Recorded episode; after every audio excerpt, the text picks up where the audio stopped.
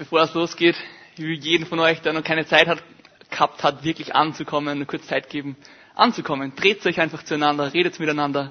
Sagt zwei, drei Leute, die du nicht kennst, Hallo, die um dich herum sitzen.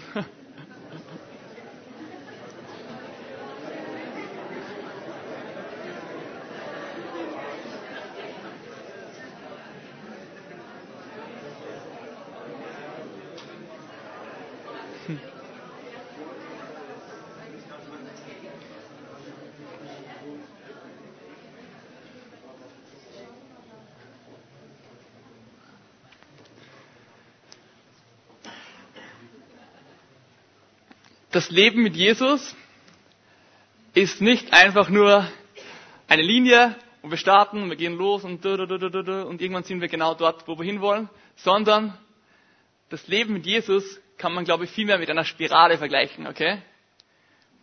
Das habe ich schon mal gesagt in der Gemeinde, aber es ist so gut, deswegen sage ich es nochmal. Wir kommen immer wieder zu gleichen Themen, aber immer auf einem anderen Erkenntnisgrad. Es wird immer mehr und mehr und mehr. Wir nehmen zu an dem, was wir lernen von Gott aber wir beschäftigen uns mit ähnlichen Themen irgendwann, immer wieder, in regelmäßigen Abständen. Und ihr habt es vorher gesehen, ich habe gerade eine Karte gezogen, das heißt, also ich habe morgen Geburtstag, aber ich habe nächste Woche sind wir nicht da, deswegen. Und Geburtstage sind bei mir immer so ein, so ein Moment im Leben, wo ich sage, hey, so jetzt schaue ich ein bisschen zurück, was war so los? Ich schaue kurz in die Vergangenheit, ich schaue kurz in die Zukunft. Ähm, und ich weiß nicht, wie es euch geht, aber mir kommt immer so vor, ich sage dann so, ja, ich sehe echt, ich bin nicht mehr die gleiche Person wie früher. Zum Glück. ich bin nicht mehr die gleiche Person wie früher. Ich weiß, wo ich herkomme. Aber wo ich genau hingehe, hm, das weiß ich nicht immer so genau. Was genau Gott mit mir vorhat, ähm, weiß ich auch nicht immer ganz genau. Und ich bin noch nicht dort, wo ich oft gern sein würde. Kennt das irgendwer von euch? Sondern nicht genau das, was du sein willst. Wenn es euch heute so geht oder irgendwann im Leben so gegangen ist, dann ist die Botschaft jetzt für euch und für mich. Und zwar ist die Botschaft heute heißt jetzt und hier. Können wir das Bild sehen? Genau.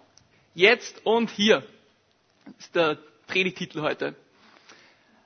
Jetzt und hier. Was ich mir voll wünsche für heute? Ich wünsche mir, dass wir tiefe, tiefe Gewissheit in unserem Herzen haben, dass auch wenn sich Lebensphasen, wenn sich die verändern, dass Gottes Liebe immer bleibt. Dass die immer bleibt, egal was durch, durch was für eine Phase wir durchgehen. Und ich wünsche mir vorher, das ist ein zweites Ziel von mir heute, dass wir echt total lernen, dass wir in jeder Lebensphase, in der wir stecken, egal ob es eine Übergangsphase ist oder nicht, dass wir lernen, dass wir alles Gott geben. Egal in was für einer Phase, dass wir alles Gott geben. Egal in was für einer Phase wir stecken. Mich beschäftigt schon länger ein Buch in der Bibel, jetzt seit ein paar Wochen. Und ich habe da echt was draus mitnehmen können. Und wir wollen uns heute das anschauen. Ähm, wir lesen fast nur in einem Kapitel. Und zwar im Alten Testament, weil das Alte Testament so gut ist. Im zweiten Könige. Ähm, zwar die Geschichte von Elia und der Witwe von Sarepta. Und ich habe das heute so gegliedert. Wir, wir lesen das Kapitel in drei Teilen. Ähm, und nach jedem Teil werde ich dann ein bisschen was dazu sagen. Also genau. Seid dabei, lernen wir von Elia, wie wir im Jetzt und Hier leben. okay, wenn ihr Bibel da habt, könnt ihr gerne mit aufschlagen, sonst mitlesen. Erster Könige 17. Eben ab Vers 8 bis 16. Das ist ein längerer Text, die lesen einfach einmal vor. Da ging das Wort des Herrn an Elia. Er sagte zu ihm, geh in die Stadt Sarepta in Phönizien und bleib dort. Ich habe einer Witwe befohlen, dich mit Essen und Trinken zu versorgen. Elia machte sich auf den Weg und ging nach Sarepta. Als er an das Stadttor kam, traf er dort eine Witwe, die Holz auflas. Bring mir doch etwas Wasser, bat er sie. Als sie wegging, um es zu holen, rief er ihr nach, bring auch etwas Brot mit. Doch sie sagte, so gewiss der Herr, dein Gott lebt. Ich habe keinen Bissen mehr, nur noch eine Handvoll Mehl im Topf und ein paar Tropfen Öl im Krug. Ich lese gerade ein paar Holzstücke auf und will mir und meinem Sohn die letzte Mahlzeit bereiten, dann müssen wir sterben. Sehr optimistisch, oder? Elia erwiderte, geh heim und tu, was du vorhast. aber backe zuerst für mich ein kleines Fladenbrot und bring es zu mir heraus. Den Rest kannst du dann für dich und deinen Sohn zubereiten. Hab keine Angst, denn der Herr, der Gott Israels, hat versprochen, der Mehltopf wird nicht leer und das Öl im Krug versiegt nicht, bis ich es wieder regnen lasse. Die Frau ging und tat, was Elia aufgetragen hatte. Und wirklich hatten die drei jeden Tag zu essen. Der Mehltopf wurde nicht leer und das Öl im Krug versiegte nicht, wie der Herr es durch Elia versprochen hatte. Gewaltige Geschichte, oder? Ich bin jedes Mal, wenn ich die Geschichte lese oder höre, so überwältigt von dem, wie, wie Gott einfach, er verspricht was, er sagt was, Elia, ich werde dich versorgen, und, und er macht es dann einfach. Was er verspricht, das hält er immer. Was er verspricht, das hält er einfach. Und ihr müsst euch das vorstellen, das waren wahrscheinlich fast zwei Jahre lang, wo, wo es dann nicht geregnet hat und wo Elia in der Wüste war. Und die, das ist einfach nicht ausgegangen. Öl ist nicht ausgegangen, Mehl ist nicht ausgegangen, ähm, weil Gott einfach versprochen hat, dass er Elia versorgen wird. Aber ich will gar nicht so sehr den Fokus auf das heute richten, sondern auf einen anderen, einen anderen Schwerpunkt einfach setzen. Mein Fokus heute soll die Witwe selber sein. Und, und ihr großer Glaubensschritt eigentlich. Ähm, was sie da eigentlich macht, finde ich echt beeindruckend. Sie hat nichts mehr. Sie hat ganz wenig Öl, sie hat ganz wenig Mehl. Und das wenige, was sie hat, das gibt sie einfach. Das gibt sie Gott und eigentlich, also es gibt Elia und dadurch eigentlich Gott. Und was mich so daran beschäftigt, ist eben das, sie gibt eigentlich ihre ganze Zukunft, all das, was sie noch hat, all das, was sie in der Hand hat, mit dem sie noch was machen kann, wie sie ihre Zukunft beeinflussen kann, all das, was sie hat, gibt sie einfach Jesus weg. Und das ist mein erster Punkt, den wir heute uns anschauen wollen. Gib Jesus deine Zukunft.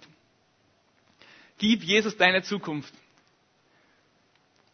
So wie diese Witwe einfach Öl und Mehl und das Letzte, was sie noch gehabt hat, einfach weggeben hat, will dir heute ermutigen, gib Jesus deine Zukunft, jetzt und hier. Gib damit, was meine ich damit mit Zukunft?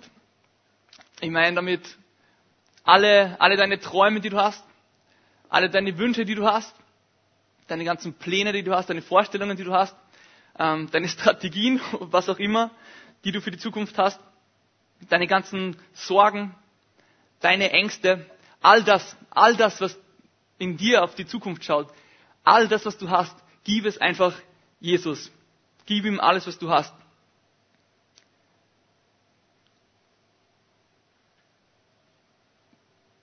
Warum ist das wichtig? C.S. Lewis hat einmal so sinngemäß gesagt, ähm, sich mit einer Zukunft auseinanderzusetzen, die wahrscheinlich eh nie passieren wird, ist ein ganz sicherer Weg, um deine Gegenwart zu verpassen. Also dich mit deiner Zukunft auseinanderzusetzen, die ganze Zeit, die wahrscheinlich eh nicht genauso passieren wird, ist ein sicherer Weg, dass du ähm, deine Gegenwart verpasst. Und damit wir das wirklich gut verstehen, habe ich was mitgebracht. Wer weiß, was das ist? Fernglas. Ein Gucker, wie man so schön auf Österreichisch sagt. Gell? Wisst ihr, oft kommt mir vor, ich habe Phasen in meinem Leben gehabt, vielleicht haben manche von euch auch schon Phasen gehabt, da, da, sind, da machen wir Dinge, die, die, die stelle ich jetzt da, okay? Die schauen ungefähr so aus. Okay, okay Gott, ähm, wo, wo ist jetzt genau meine Zukunft? Ähm, ah, geht's darüber? Ja, warte, das schaut gut aus da drüben. Wart. Ah. Sind das da drüben die, die Freunde, mit denen du mich zusammenstellen willst oder ist, äh, boah, ist verwirrend echt. Ist da drüben mein Arbeitsplatz oder, oder ist, boah, wohne ich schon in der Stadt, wo ich wohnen soll oder soll ich, ich glaube da, boah, sorry, sorry, ich glaube da drüben, da soll ich hin, das, da drüben ist meine Stadt, glaube ich. Jesus, äh, kannst du mir vielleicht genau sagen, wo ich hingehen soll, weil ich weiß das gerade nicht so ganz genau. Ähm, und dann stolpern wir eigentlich so durchs Leben durch und äh, merken gar nicht, dass es, glaube ich, nie der Plan war von Gott, dass wir das, dass wir so durchs Leben gehen sollen. Manchmal sind wir so fixiert auf was in der Zukunft und wollen so genau wissen, Gott, was willst du genau mit mir machen? Was ist genau mein Beruf? Wo soll ich wohnen? Was soll ich, wie soll ich leben und so weiter? Und wir schauen so fixiert auf das, was in der Zukunft ist, dass wir komplett übersehen, was gerade in der Gegenwart ist. Wir stolpern durchs Leben. Wir leben nicht in der Gegenwart, sondern schauen immer nur mit Hoffnung auf das, was irgendwann einmal kommen soll, wo es dann besser wird, wo es schöner wird, wo es anders wird, anstatt dass wir in der Gegenwart leben. Und zwei Bereiche im Leben, glaube ich, wo uns das oft schnell passiert, dass wir so ganz stark fixieren und was, was wissen wollen, genau. Und genau wissen wollen, wie Gott irgendwie uns in der Zukunft weiterleiten wird, ähm, wollen wir uns jetzt anschauen. Und der erste Bereich ist Berufung. Ich weiß nicht, wie es euch geht, aber speziell, also ich spreche jetzt aus meiner Perspektive und ich bin noch jetzt nicht so alt und speziell jungen Menschen macht es echt zu schaffen, dass sie oft nicht genau wissen, wie Gott sie verwenden will, was genau ihre Berufung ist und was Gott mit ihnen machen will. Man fragt sich so, hey Gott, wer, wer bin ich eigentlich? Warum bin ich da auf der Welt? Warum bin ich in Graz? Was habe ich für Funktion? Wo, wo soll ich irgendwie hingehen? Wo soll ich dann später mal arbeiten? All solche Fragen kommen irgendwie. Und wenn du da zum Kämpfen hast und einfach so fixiert bist auf das, dass du wissen willst, wie es weitergeht in Bezug auf deine Berufung, dann will ich dir heute echt zusprechen. Deine Berufung ist es, in Beziehung mit Jesus zu sein. Deine Berufung ist es, in Beziehung mit Jesus zu sein und alles andere kommt als logische Folge aus dem heraus. Wenn du in Beziehung mit Jesus bist und nah bei ihm bist, wird er dir immer zur rechten Zeit einfach sagen, wie es weitergeht. Schau nicht auf das fixiere nicht auf das genau, wo du hin willst und wo du hin sollst, sondern fang echt an, einfach nur zu sehen.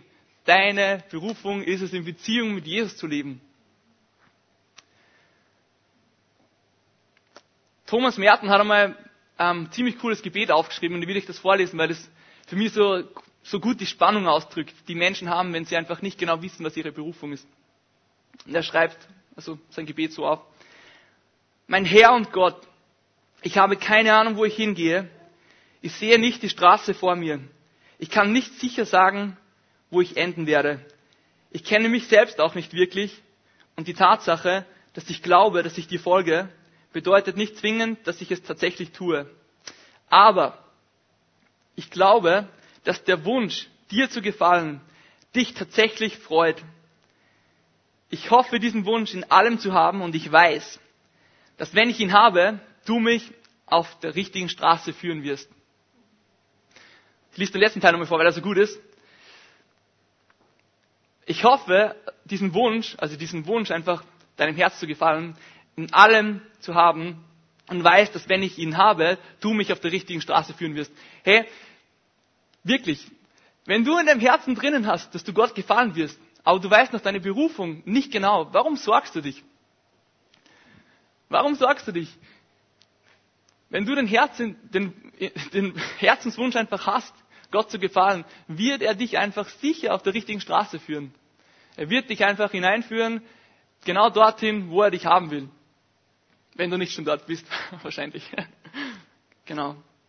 Also wirklich, wenn du mit Berufung zu kämpfen hast, Beziehung mit Jesus ist deine Berufung, alles kommt aus dem heraus. Zweiter Bereich, wo wir, glaube ich, ähm, vielleicht auch oft irgendwie zu kämpfen haben, dass wir so Dinge so stark fixieren, ist Versorgung. Also Berufung und Versorgung.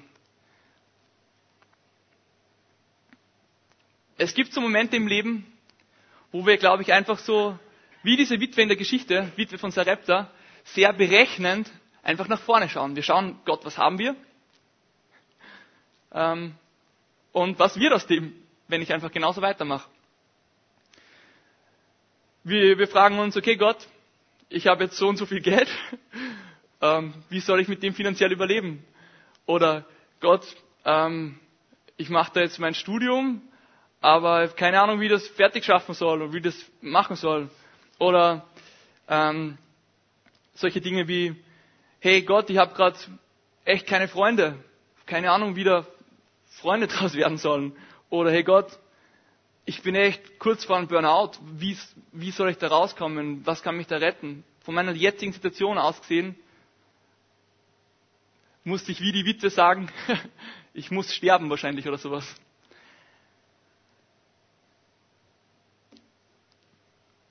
Wenn du Situationen hast in deinem Leben, genau wo du denkst, hey, die Versorgung, also in Bezug auf Versorgung, dass das, was du jetzt gerade hast, nicht reicht, dass es nicht genug ist, will ich dir echt ganz klar zusprechen, Gott wird immer, in jeder Lebenslage, dich mit dem versorgen, was du brauchst.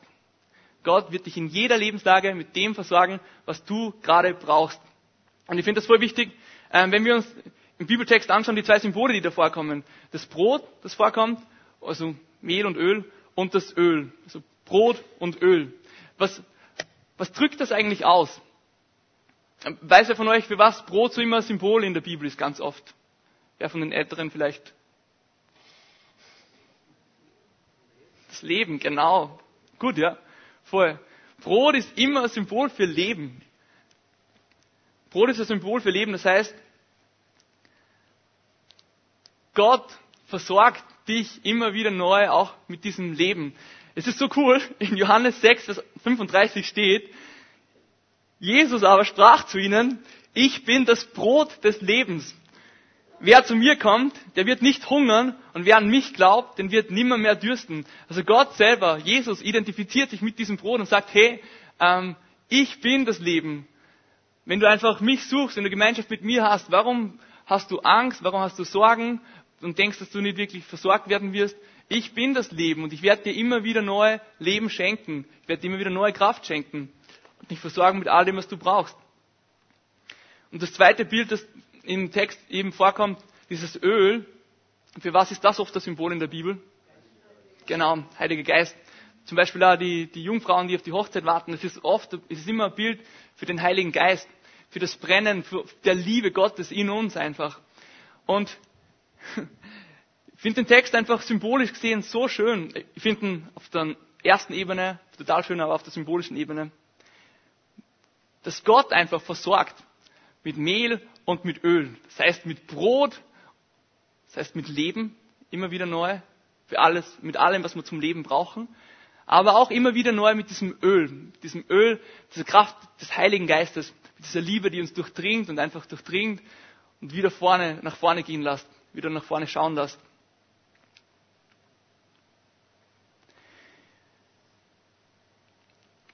Wir Menschen, wir, wir mögen oft die einfachen Lösungen, oder? So die, die einfachen Lösungen. Sagen so, ja, Gott, das wäre ganz cool, wenn du so sagen würdest, was, was halt so die nächsten drei Jahre in meinem Leben passiert. Gibt Leute, die würden das, glaube ich, cool finden. Und ich selber manchmal auch denke mir so, Gott, sag mir einfach, was, was dann so passiert. Und da ist ein ganz, ein ganz, ein ganz großer Fehler in der Rechnung. Wenn wir einfach genau wissen würden, was in der Zukunft kommt, wenn wir alles hätten, was wir brauchen zum Leben, wir würden Gott komplett überflüssig machen. Es ist, sieh es als ein Geschenk, dass du keine anderen Optionen als Gott hast, weil, weil das haltet dich in der Abhängigkeit zu ihm. Das haltet dich in, in der Abhängigkeit und gibt dir immer wieder Möglichkeiten, dass du wachst in deinem Vertrauen und im Glauben, dass du lernst, echt aus ganzem Herzen zu glauben, dass er gut ist, dass seine Verheißungen gelten und aus ganzem Herzen zu vertrauen, dass er einfach Pläne hat, die dich einfach vorwärts führen und leiten werden. Indem er uns nicht alles sagt, dürfen wir Glauben und Vertrauen lernen. Und indem wir Glauben lernen, passiert was ganz Gewaltiges. Glaube qualifiziert uns für das Unmögliche. Das hat Bill Johnson einmal gesagt. Glaube qualifiziert uns für das Unmögliche. Erst dann fängt eigentlich wirklich Leben an mit Jesus. Wenn du anfängst zu glauben, wenn du lernst zu glauben, beginnt erst wirklich Leben zu kommen oder wirklich eine Dynamik in dein Glaubensleben zu kommen, in dein Leben mit Jesus. Du wirst auf einmal Dinge sehen, die unmöglich sind. Einfach weil du gelernt hast zu glauben. Weil du gelernt hast, ihm zu vertrauen in jeder Situation. Ähm, mein Papa war mal auf einer Missionskonferenz von UM und da haben sie eine Geschichte erzählt, die mich echt begeistert hat. Ähm, das war im, im Jugoslawienkrieg, schon eher gegen Ende. Es war ähm, eben Kriegsende, wirklich total, das Land war zerstört, also die Länder mittlerweile. Und es, es war viel Hunger und es hat eine Frau gegeben, der ist ganz ähnlich gegangen wie dieser Witwe von Sarepta im Bibeltext. Sie hat ähm, zwei oder drei Kinder gehabt und nichts mehr zum Essen gehabt. Sie hat einfach, sie nun, und sie war eben Christ und sie ist da gesessen und hat gesagt, Gott, ich habe gar nichts mehr. Keine Ahnung, wie ich überleben soll. Ich weiß nicht, was ich machen soll. Ich bin echt am Ende. Ähm, werde wahrscheinlich, wenn es so weitergeht, ohne Hoffnung ähm, sterben oder so. Und dann, in dieser Situation, ist sie aufgestanden und hat gesagt, aber Gott, ich weiß nicht, wie lange es noch dauert, ich weiß nicht, wie es weitergeht, ich habe ich hab nichts, von dem ich leben kann, aber bevor ich sterbe, mache ich noch was Sinnvolles mit meinem Leben. Ich werde einfach die anderen Leute in der Gemeinde fragen, ob sie irgendwie so Traktate haben oder irgendwas zum Verteilen und Bibeln. Dann hat sie die gefragt, dann hat sie die Bibeln geholt und Traktate geholt, ist auf die Straße gegangen und hat einfach Leuten von Jesus erzählt. Sie hat einfach von Jesus weitererzählt, von seiner Liebe weitererzählt, ähm, denen was weitergeben. Und, und dann ist was ziemlich Cooles passiert. Ähm, OM, die Missionsorganisation, hat halt die Frau auf der Straße entdeckt, wie sie unterwegs gewesen ist und einfach so vielen Leuten von Jesus erzählt hat. Und sie waren so beeindruckt von ihrem Herz dass sie einfach, dass sie einfach so in dieser schweren Situation gesagt hat, Jesus, aber ich bin für dich da und das, was ich habe, das gebe ich dir. Und ich will einfach für dich leben. Ähm, sie waren so beeindruckt von dieser Frau, dass sie sie sofort angestellt haben als Missionarin. sie hat keine Bibelschule gehabt oder so. Sie ist einfach sofort angestellt worden von der Organisation. Und Gott hat sie versorgt. Einfach nur, weil sie gesagt hat, ich habe nichts, aber trotzdem das wenige, was ich habe, gebe ich dir, Jesus. Ich gebe es dir einfach. Ich will einfach in dieser Lebensphase, in der ich stecke, alles für dich geben. Meine ganze Zukunft in deine Hände legen. Also lasst uns wirklich, wirklich unsere ganze Zukunft, alles, was uns beschäftigt, Jesus geben. Lasst uns alles, was uns beschäftigt in Bezug auf die Zukunft, Jesus geben, weil er, Gott, er ist schon am Wirken, wie im Bibeltext. Er hat Elia versprochen, er ist schon am Wirken. Er wird dich versorgen. Er wird dich einfach versorgen, weil er es versprochen hat. Und sei einfach mutig und mach diesen Glaubensschritt, dass du Gott alles hingibst, dass du ihm alles gibst, deine ganze Zukunft und Vertrauen lernst.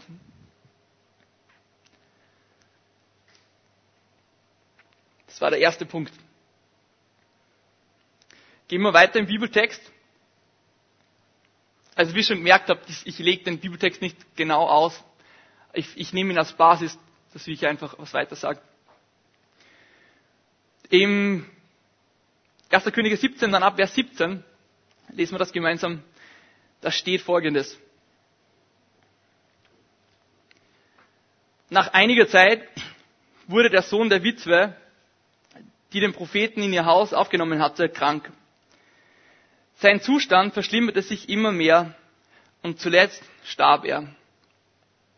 Da sagte die Mutter zu Elia, was habe ich mit dir zu tun, du Mann Gottes? Du bist nur in mein Haus gekommen, um Gott an meine Sünden zu erinnern. Darum musste mein Sohn jetzt sterben. Gib ihn mir. Gib ihn mir, erwiderte Elia. Er nahm mir das tote Kind vom Schoß trug es in die Dachkammer, in der er wohnte, und legte es auf sein Bett.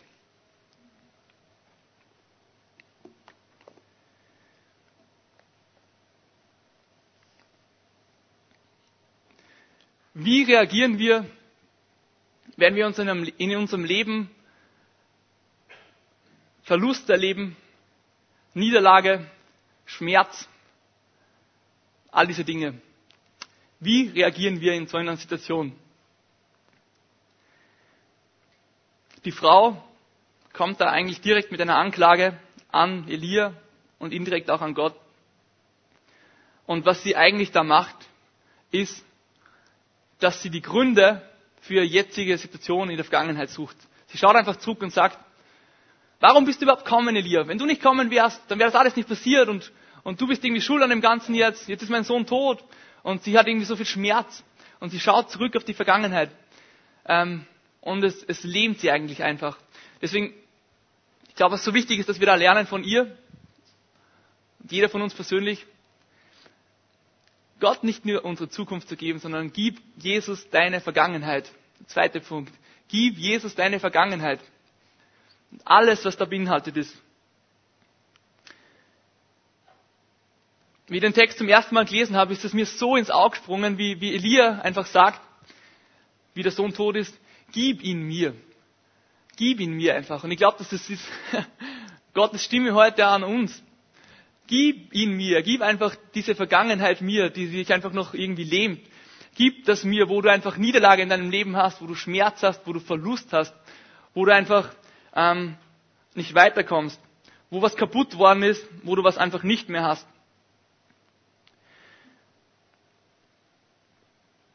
In dem zweiten Teil vom, vom C.S. Lewis Zitat, sinngemäße, ich habe hab vorher gesagt, wenn man immer nur auf die Zukunft schaut, die wahrscheinlich eh nicht passieren wird, ist es ein sicherer Weg, dass die Gegenwart einfach mal verpasst.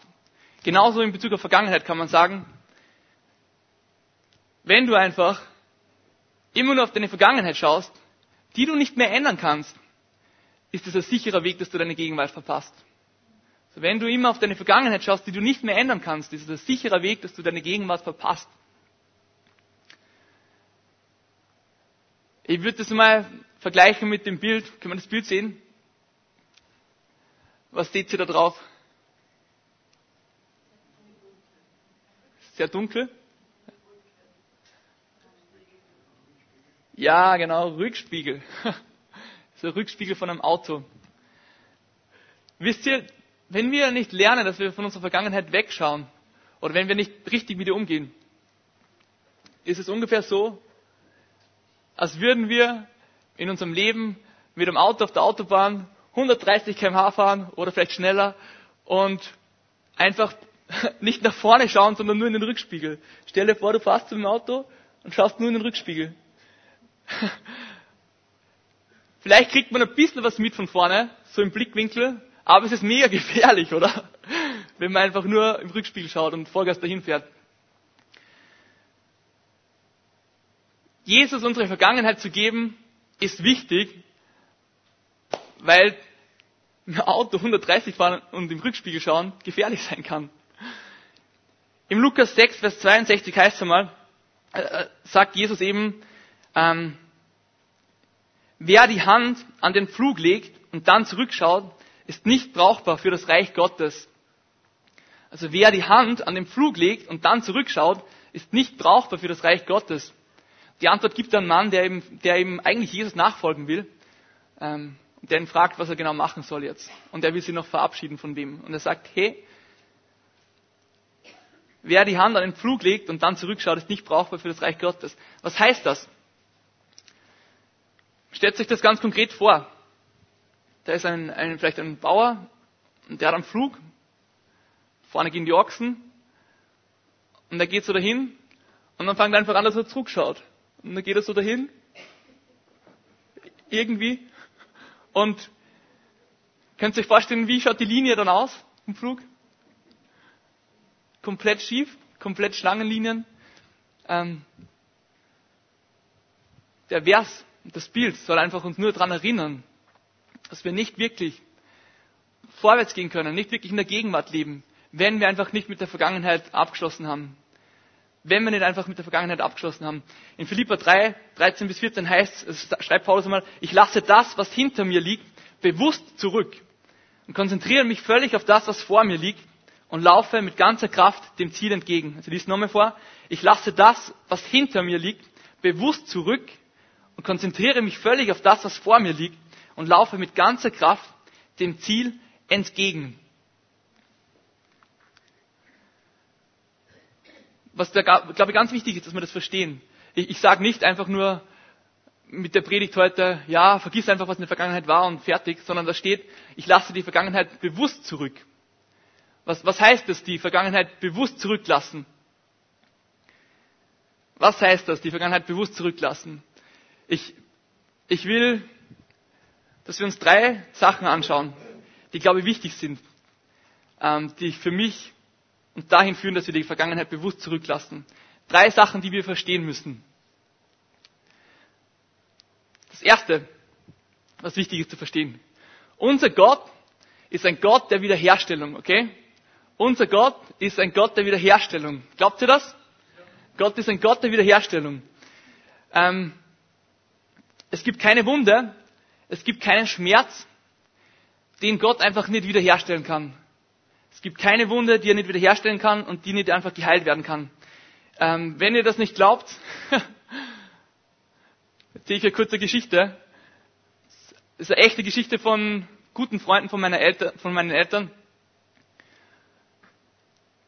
Die Freundin von ihnen, die war damals, also sie war 16 und sie ist schwanger worden mit 16 und kurz später hat sie total zerstritten mit ihrem Papa, also mit dem Papa vom Kind, hat das Kind zur Welt gebracht, das, das Leben war ziemlich chaotisch, er ist irgendwo abgehaut, sie hat sie irgendwie durchgeschlagen, hat halt versucht, keine Ahnung, irgendwie dann die Arbeitswelt zu finden, hat angefangen zu arbeiten.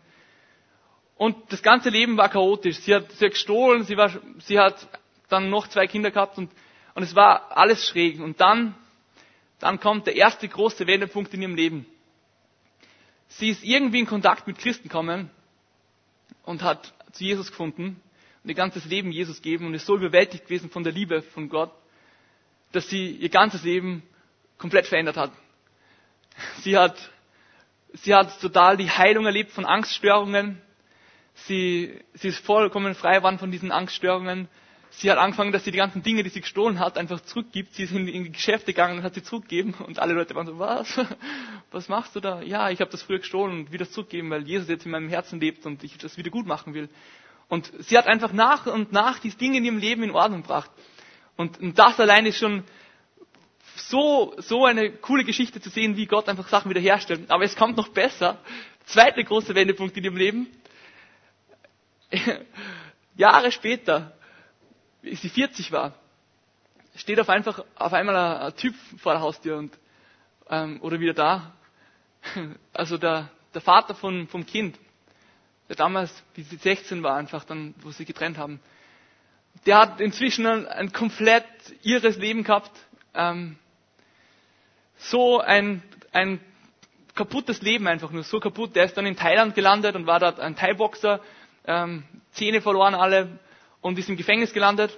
Und als er im Gefängnis gewesen ist, kommt ein Missionar und kauft ihn einfach frei und er wird so überwältigt von dieser Liebe von Gott, dass es sein Leben Jesus gibt, dass er komplett, komplett Jesus nachfolgt, sein ganzes Leben verändert und wieder zurückkommt nach Österreich und dann wieder Kontakt irgendwie bekommt mit seiner, mit seiner eigentlichen ersten Frau.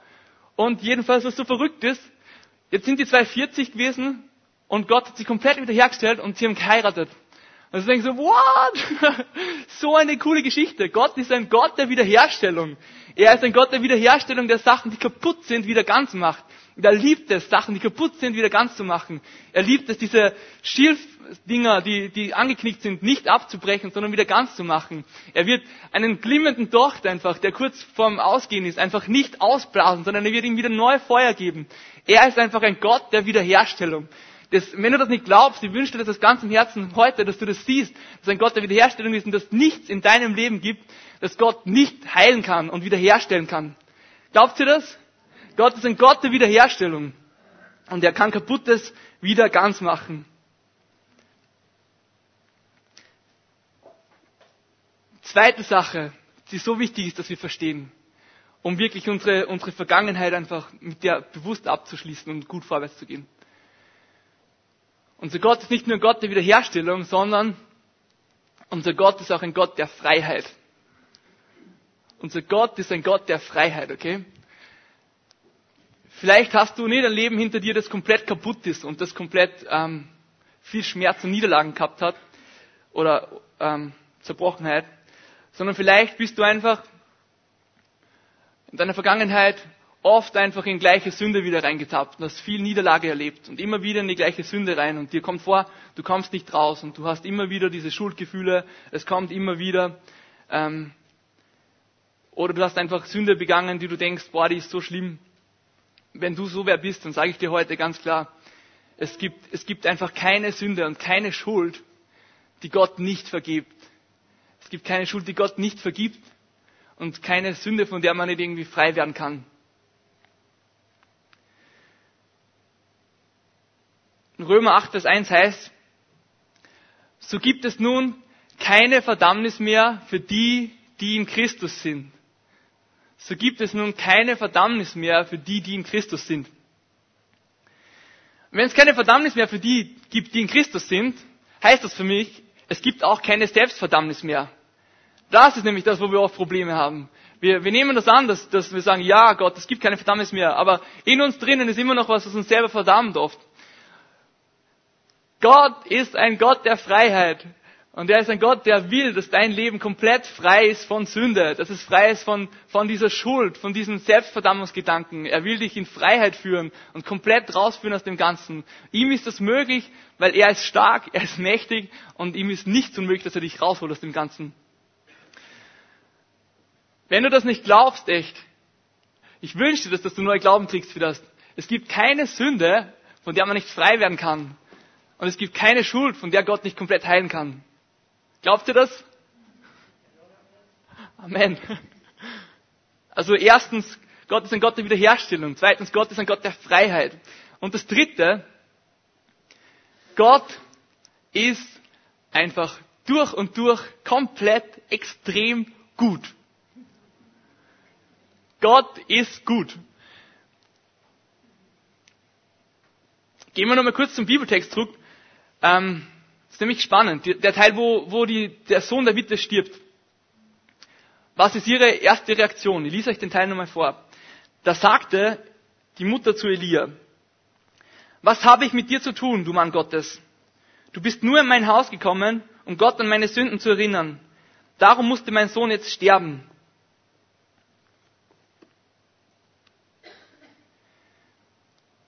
So oft, wenn wir uns unserem Leben in Situationen stecken, wo wir, wo wir Verlust erleiden oder irgendwie so diese, diese großen Niederlagen da sind, dieser Schmerz da ist, passiert es ganz schnell, dass sich Anklage einschleicht.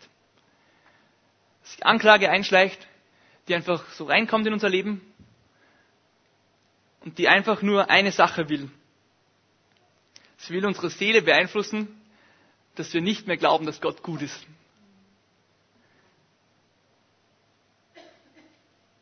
Frau in der Geschichte beginnt einfach, Elia eigentlich die Gott, also die Schuld zuzuschieben für den Tod von dem Sohn und eigentlich dadurch auch Gott die Schuld zuzuschieben.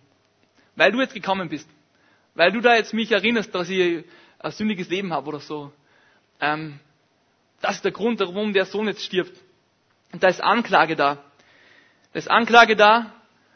Und ich glaube, dass einfach genau in der Situation der Feind sie ganz stark anzweifeln lasst, ob Gott wirklich gut ist. Und das macht er auch in unserem Leben. In den Situationen, wo wir einfach Verlust haben, Schmerz, Niederlage, genau dort kommt der Feind und will uns glauben lassen, dass er Gott nicht gut ist. Er will uns daran zweifeln lassen, dass Gott wirklich von Grund auf durch und durch extrem gut ist. Weil, ganz, ganz, ganz was Wichtiges zum Verstehen für jeden von uns. Glaube Wirklicher Glaube. Ein Glaube, der, der Sachen verändern wird. Glaube, der, der Berge versetzen kann und so weiter. Glaube kommt aus dem Bewusstsein, dass Gott gut ist. Also dein Glaube kommt aus dem Bewusstsein, dass Gott gut ist. Wenn du nicht glaubst, dass Gott gut ist, wie sollst du ihm zutrauen können, dass er einfach große Dinge machen kann? Wie sollst du ihm zutrauen können, dass er wirklich dich in Freiheit führen kann, dass er dich wirklich wiederherstellt?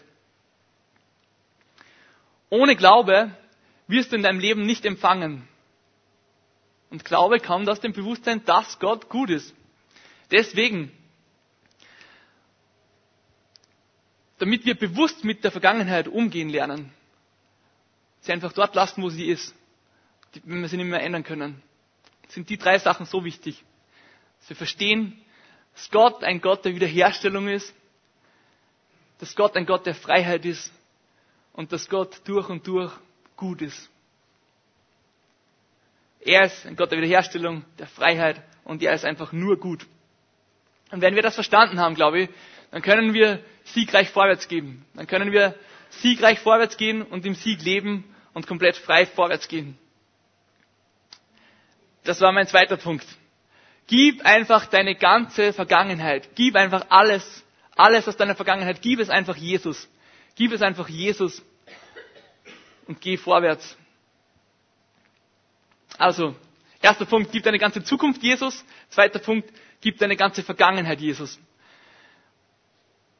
Predigtitel ist heute hier und jetzt. Das heißt, es muss nur irgendein dritter Punkt kommen, oder? Lesen wir weiter im 1. Könige 17. Ich lese nochmal ab 19. Gib ihn mir, erwiderte Elia. Er nahm mir das tote Kind vom Schoß, trug es in die Dachkammer, in der er wohnte, und legte es auf sein Bett. Dann rief er, Herr, mein Gott, wirst du wirklich diese Frau ins Unglück stürzen und ihr den einzigen Sohn nehmen? Sie hat mich doch so freundlich in ihr Haus aufgenommen. Er legte sich dreimal auf den Leichnam des Kindes und rief dabei, Herr mein Gott, lass doch sein Leben wiederkommen. Der Herr erhörte sein Gebet und gab dem Kind das Leben zurück. Elia nahm den Jungen bei der Hand, brachte ihn hinunter zu seiner Mutter und, brachte, und sagte zu ihr, sieh her, er lebt. Die Frau sagte, jetzt weiß ich, dass du ein Mann Gottes bist. Auf das Wort, das du im Namen des Herrn sprichst, ist Verlass.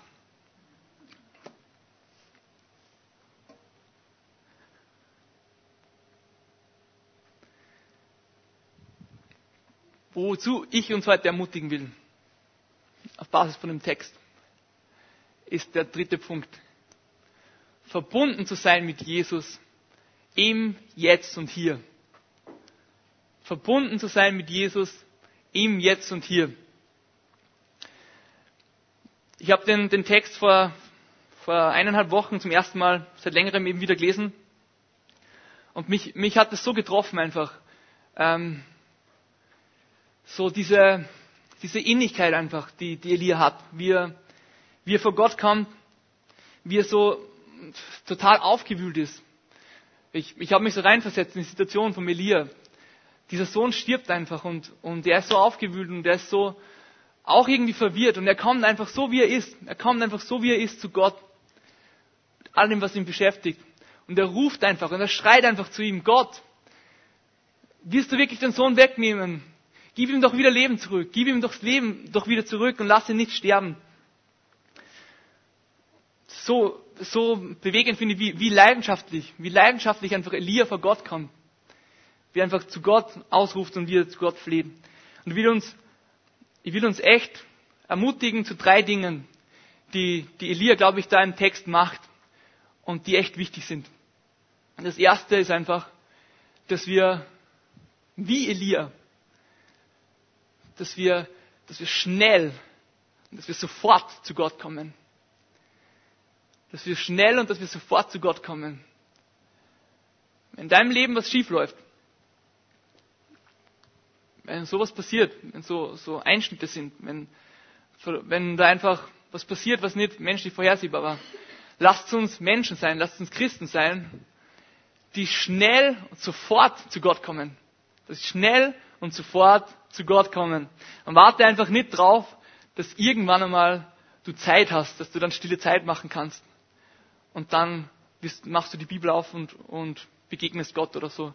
Warte nicht einfach drauf auf irgendwann, sondern sei im Jetzt und Hier mit Gott verbunden und komm sofort und schnell zu ihm. In der Situation, wo was passiert, schrei zu ihm aus, wie Elia. Komm zu ihm, ruf einfach zu ihm aus, direkt dort, wo was passiert und warte nicht recht lang drauf ähm, auf einer Seelsorgetagung, da war so ein, ähm, ein junger Mann, der, der ist gerade frisch von, frisch von, von der Psychiatrie gekommen und hat einfach, da waren viele Sachen kaputt in seinem Leben. Und, und er, er war so cool. Immer wenn, wenn irgendwas geredet worden ist, was einfach, was einfach ein bisschen belastend war oder anstrengend war, was er immer gesagt hat, war, Lasst uns das sofort einfach, sofort jetzt das vor Jesus bringen. Alles jetzt, was wir gerade geredet haben, bringen wir es einfach sofort zu Jesus und geben es ihm einfach sofort ab. Und das finde ich so cool. Das finde ich so, so vorbildlich. Das finde ich, das können wir von ihm lernen einfach. Einfach, wenn uns was beschäftigt, wenn was einfach belastend ist, egal was es ist in unserem Leben, lasst uns die Dinge sofort zu Jesus bringen. Schnell zu Jesus bringen. sofort abgeben. Bei ihm ist es besser aufgegangen. Lasst uns nicht viel drüber reden. Lasst uns das sofort zu Jesus bringen. Er, er weiß, er kann viel besser damit umgehen als wir oft. Gott ist ein Gott, ist jetzt und hier. Und er will in dieser Verbindung zu uns leben im Alltag. Und er will, will das und er wünscht sich das von uns, dass wir sofort jetzt hier zu ihm kommen, dort wo wir stehen. Er ist immer nur ein Gebet entfernt. Genau. Das ist der erste Punkt, dass wir lernen können von ihm. Schnell und sofort zu ihm kommen. Zweiter Punkt, das habe ich vorher schon gesagt. Diese, diese innige Gemeinschaft. Die innige Gemeinschaft mit Gott wirklich suchen. Falls euch nicht aufgefallen ist, ich lese nur mal einen Teil vor. Nachdem er sagt, gib ihn mir, sagt er wieder Elia, dann geht's weiter. Er nahm ihn, er nahm ihr das tote Kind vom Schoß, trug es in die Dachkammer, in der er wohnte, und legte es auf sein Bett. Und dort fang er dann an zum Beten eben.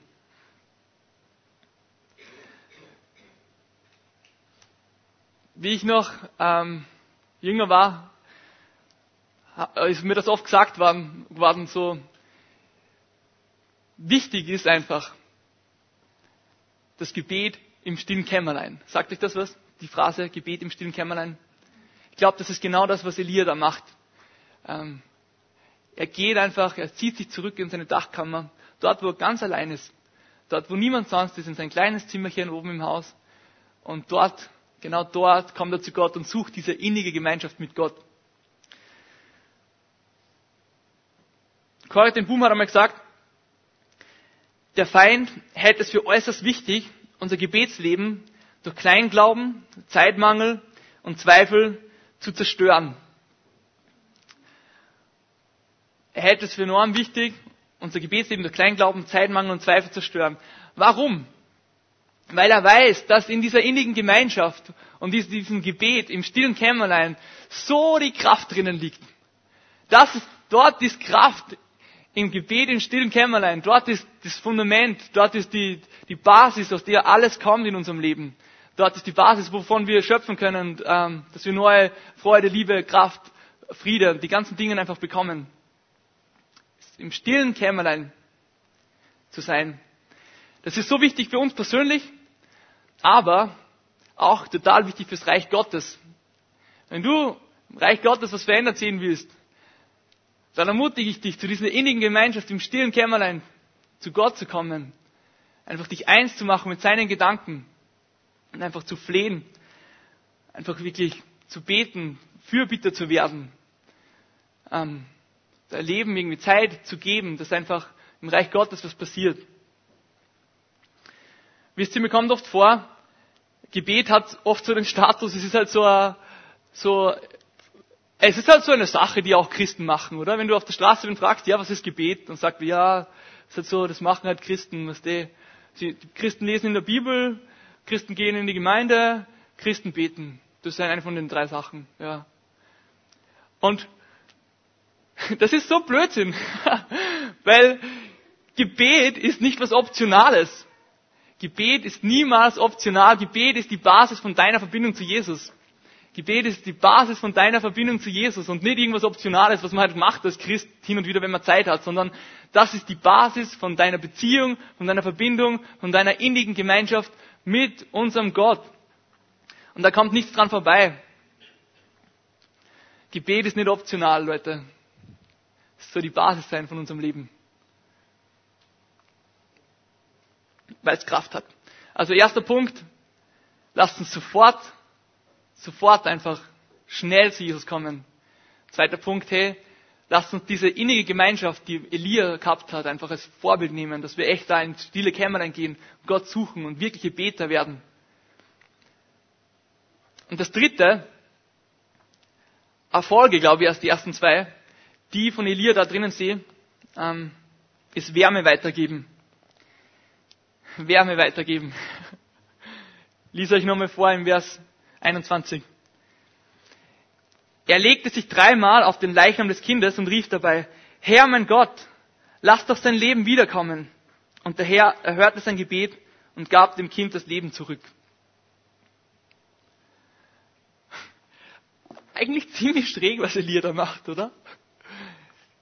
Er legt sich einfach auf, auf den Körper von einem toten Kind drauf. Dreimal. Ähm, wenn man sich das so bildlich vorstellt.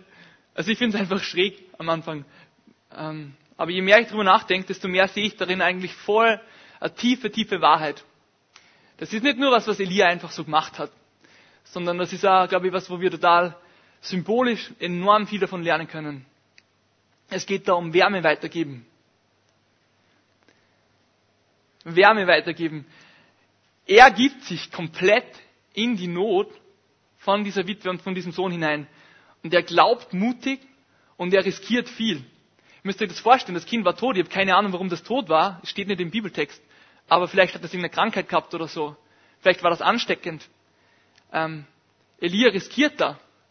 Er riskiert und legt sich auf das Kind drauf, betet, dass Gott es einfach wieder ein neues Leben reinschenkt und er wärmt es eigentlich. Er wärmt das Kind. Er wärmt das Kind mit seiner Nähe. Und ich glaube, das ist was, was wir ganz neu lernen, lernen dürfen oft. Dass wir andere Menschen mit unserer Nähe wärmen, damit sie auftauen und auferweckt werden. Oder? So wie Elia einfach sie auf das Kind drauflegt, damit es wieder warm wird und dann betet, dass Gott es wiederherstellt und auferweckt. Genauso dürfen wir, glaube ich, einfach anfangen, immer wieder neue Menschen zu segnen, Wärme weiterzugeben, weil das ist, glaube ich, das, was Tote auferweckt, geistig gesehen.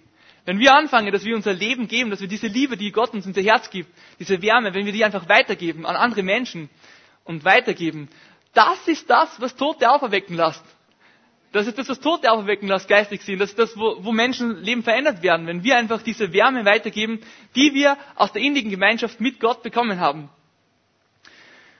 Manchmal ist es nicht genug, dass man einfach nur SMS weiterschreibt. Manchmal ist es nicht genug, WhatsApp zu schreiben, hey, ich bete für dich oder so. Manchmal ist es auch wichtig, dass wir uns echt, dass wir uns echt im Alltag auch unterstützen und spüren. Oder wenn da irgendwie in der Gemeinde heute wer da ist, dem es nicht gut geht, ihn einfach umarmen, ihm einfach wirklich Wärme zu geben. Nicht einfach nur ähm, sterile Nachricht oder so. Lass uns echt neu lernen, was es heißt, uns gegenseitig Wärme weiterzugeben und Menschen da draußen Wärme weiterzugeben. So wie Elia, damit einfach neu Leben in uns reinkommt. Das neue das Leben reinkommt. Ich bin mir ganz klar dessen bewusst, es ist nicht die Wärme aus uns, die andere Menschen auferwecken lässt. Es ist Jesus allein, der Tote auferweckt und es ist Jesus allein, der uns diese Wärme schenkt, die wir weitergeben können. Aber ich glaube, es ist trotzdem was Wichtiges, dass wir lernen, Wärme weiterzugeben. Zu riskieren, andere Menschen zu lieben. Wie Elia. Er hat keine Ahnung gehabt, ob der krank ist oder nicht und ob er sich da ansteckt oder nicht. Aber er hat es riskiert. Er hat es riskiert, diesen Sohn Wärme weiterzugeben und ihn zu lieben. Genauso sollen wir sein. Weil das wird geistlich tote Menschen auferwecken. Was ich richtig cool finde, Erfolge von dem Ganzen, dass, dass eben Elia schnell zu Gott kommt.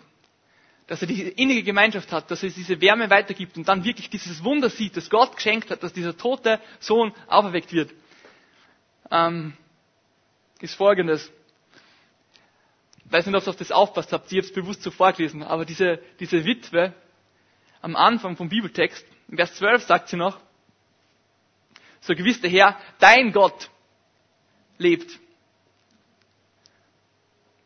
Anders im Vers 24 sagt sie, die Frau sagte, jetzt weiß ich, dass du ein Mann Gottes bist und auf das Wort, das du im Namen des Herrn, nicht deines Herrn, des Herrn sprichst, ist Verlass. Ich glaube, da ist ein großer Unterschied zwischen die zwei Sachen. Da ist was passiert zwischendrin. Die ganze Geschichte hat was verändert im Leben von dieser Witwe. Es hat es verändert, dass aus Gott, aus diesem fernen Konzept, das einfach irgendwie zum anderen Menschen gehört, was worden ist zu ihrem, aus ihrem Leben, was Persönliches. Dass sie auf einmal jetzt selber erkennt, dass Elia ein Mann Gottes ist und dass auf das Wort, das Gott spricht, Verlass ist. Weil er gut ist, weil er Freiheit will, weil er Wiederherstellung will. Ich wünsche mir das so, dass das in unserem Leben auch so wird. Dass wir Menschen werden, die wie Elia einfach anderen helfen, dass Gott für sie greifbar wird, dass er persönlich wird, dass sie ihn selber erleben. Dass sie selber jetzt erkennen, im Jetzt und Hier, dass Gott groß ist, dass er versorgt und dass einfach auf das Wort, das er spricht, Verlass ist. Ich will zum Schluss kommen. Jetzt und hier.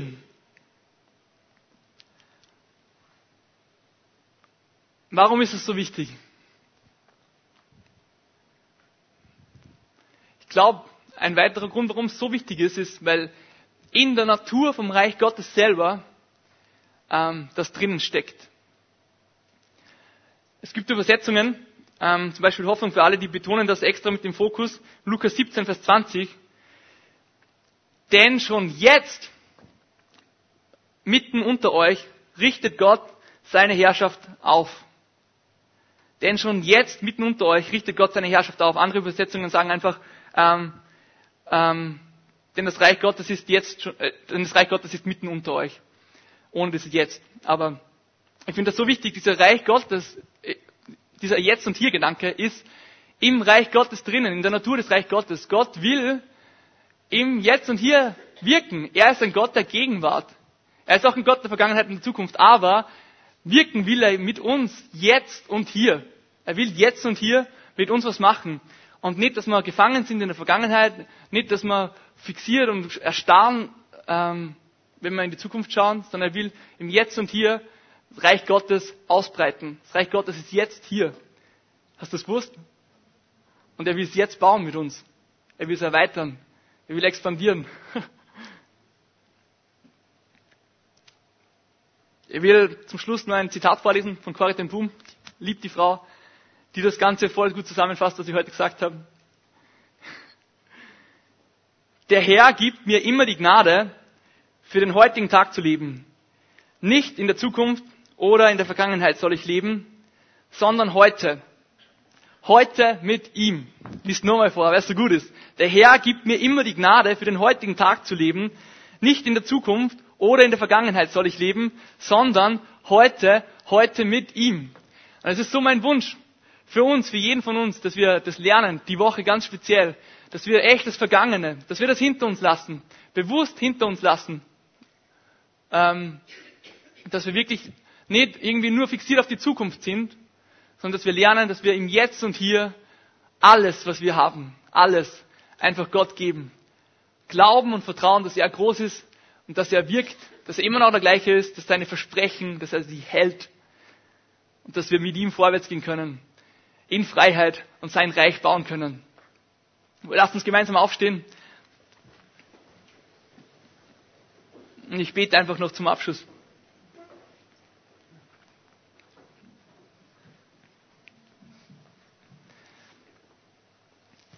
Hm. Danke, Vater, dass du einfach ein, ein Gott vom Jetzt und Hier bist. Und danke für die Geschichte vom, vom Elia und von dieser Witwe, die uns einfach immer wieder daran erinnern soll, dass wir alles, was wir haben, Jesus, auch wenn es nur wenig ist, dass wir es einfach ganz dir abgeben, Jesus. Dass wir all die Sorgen und die Ängste in Bezug auf Zukunft, dass wir dir die abgeben, dass wir nicht mit einem Fernrohr herumlaufen, sondern, sondern dass wir echt im Jetzt leben. Danke einfach, dass du uns total heilen wirst und wiederherstellen wirst von allem in der Vergangenheit, was vielleicht kaputt gewesen ist oder wo was kaputt gewesen ist, ja. Danke, dass du ein Gott der Wiederherstellung bist, dass du uns Freiheit schenken wirst, Jesus, und dass du durch und durch gut bist. Jesus, ich bete echt, dass du uns neu als Gemeinde Glauben schenkst, dass du uns neu Vertrauen schenkst, dass wir vorwärts gehen können, Jesus. Dass wir einfach lernen, in Verbindung, in enger Verbindung mit dir im Alltag jetzt und hier zu leben, Jesus. Dass wir nicht auf was warten irgendwann in der Zukunft, dass wir nicht irgendwie gebunden sind wegen unserer Vergangenheit, sondern dass wir echt im Jetzt und Hier leben und verfügbar sind für dich, Jesus. Ich bete für jeden heute, der hier ist, dass er verfügbar wird für dich. Dass du durch uns wirkst. Dass wir Bewusstsein für das kriegen, dass das Reich Gottes jetzt schon hier ist und dass du jetzt schon einfach wirken wirst unter uns und ausbreiten wirst, Jesus. Danke einfach für deine Liebe, die einfach bestehen bleibt in jeder Lebenslage, dass du immer der gleiche bist, dass wir aus dir heraus leben dürfen, Jesus dass in dir unser ganzer Halt ist, Jesus, dass du unser, unser Eckstein bist und alles, was wir brauchen, Jesus. Amen.